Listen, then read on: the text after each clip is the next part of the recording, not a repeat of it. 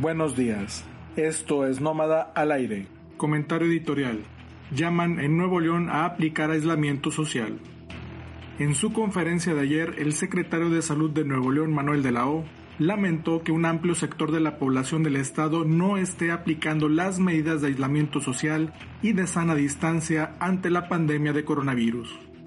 Condenó que siga habiendo gente en las calles haciendo actividades no esenciales y que incluso una buena cantidad de ellas no usa el cubrebocas. De la O volvió a señalar que de continuar así, tendremos cientos o miles de muertos por coronavirus en Nuevo León. La situación es alarmante, pues la cantidad de muertos y de contagios de COVID-19 va en ascenso y no hemos visto lo peor aún de esta enfermedad, pues las autoridades sanitarias contemplan que alcancemos un pico de casos en dos o tres semanas. De seguir desacatando las medidas preventivas, podríamos vivir la pesadilla que se vive en Estados Unidos, Italia, España o Ecuador. Tendríamos saturados los hospitales y morgues, lo que se traducirá en caos y en la ampliación del periodo de cuarentena. Así, hagamos caso a las indicaciones de autoridades y especialistas, mantengamos el aislamiento social y la sana distancia, apliquemos las medidas de higiene indicadas y sobre todo, no salgamos de casa si no es necesario. Noticias. Noticias nacionales. Cifra real de casos de coronavirus en México sería 8 veces mayor a la que se tiene. Hugo López Gatel, subsecretario de Prevención y Promoción de la Salud, resaltó anoche que la epidemia de COVID-19 en nuestro país es 8 veces más grande de lo que se ve, por lo que la Secretaría de Salud estima que en México hay 26.000 casos del nuevo coronavirus explicó que México utiliza un método probado científicamente fundamentado de vigilancia eficiente que se estableció desde el 2006 y que fue desarrollado conjuntamente por los Centros de Control de Enfermedades de Estados Unidos, la Organización Panamericana de la Salud y la Organización Mundial de la Salud. El sistema de vigilancia Sentinel ha sido perfeccionado y los métodos para utilizarlo han sido estructurados. Esto es lo que nos permite tener un reconocimiento de lo que queremos tener, que es cómo se comporta la epidemia de COVID en México y cómo se tienen que tomar las decisiones de control y prevención de acuerdo a la realidad que se identifica y al mismo tiempo nos permite asumir la realidad como es y no como equívocamente se piensa que es, en el sentido de que solo lo que se ve existe, comentó López Gatel. Nosotros estimamos 26.000 casos, pero alguien podría decir, ustedes son mucho más que otros países latinoamericanos que tienen mil y tantos. No, nosotros reconocemos explícitamente que tenemos 26.000, agregó el funcionario federal. Noticias internacionales. Sigue crisis sanitaria en Ecuador.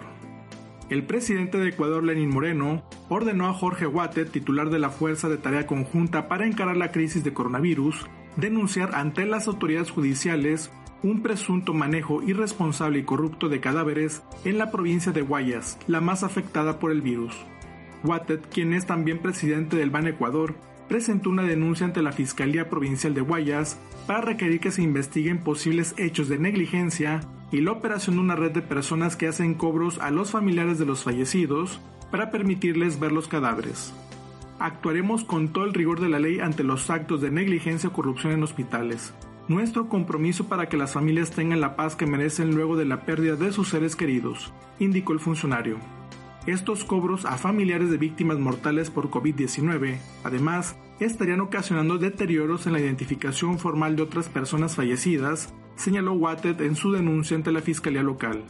No permitiremos que nadie sea sepultado sin su identificación. Son hermanos que merecen un adiós con dignidad, declaró por su parte el presidente Lenín Moreno. Guayaquil, capital de la provincia de Guayas, es la ciudad más afectada del Ecuador por la pandemia, lo que ha provocado saturación en sus servicios funerarios y un caos que ha orillado a las personas a abandonar los cuerpos de sus familiares en los hospitales o a dejarlos en las calles a la espera de recibir la asistencia adecuada.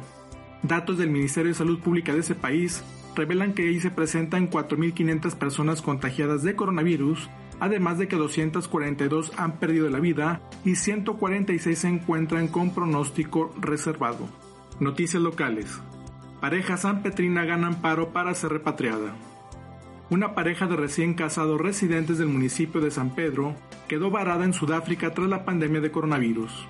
Se trata de Aldo Mauricio Montoya y Vanessa Lozano Quiroga, quienes salieron de luna de miel a aquel país desde el 4 de marzo. Sin embargo, justo cuando iban a regresar a México el día 20, les fue negado el viaje ya que se cerró el espacio aéreo sudafricano ante la contingencia sanitaria mundial quedándose varados. Desde ese momento se pusieron en contacto con la Embajada Mexicana en Sudáfrica para pedirles apoyo para regresar a casa, tal y como ocurrió con otros conacionales que fueron repatriados en aeronaves de las Fuerzas Armadas Mexicanas. Pero no obtuvieron una respuesta positiva de las autoridades mexicanas, por lo que presentaron un amparo. Así, el juez primero de distrito en materia administrativa de nuestro país falló a favor del matrimonio sanpetrino, por lo que ahora se espera que las autoridades correspondientes acaten la medida y los traiga de regreso al país. Por el momento ambas personas se encuentran alojadas por sus propios medios, aunque la preocupación que tienen es que esto se prolongue, ya que uno de ellos consume un medicamento especial el cual ya se les está terminando. Reporte de calidad del aire. Esta mañana tenemos calidad regular del aire en la mayor parte de la zona metropolitana de Monterrey, por lo cual se recomienda que niños, adultos mayores y personas con enfermedades cardiovasculares o respiratorias limiten actividades al exterior. Muchas gracias por su atención. Esto fue Nómada al aire del jueves 9 de abril de 2020. Los esperamos en la próxima cápsula.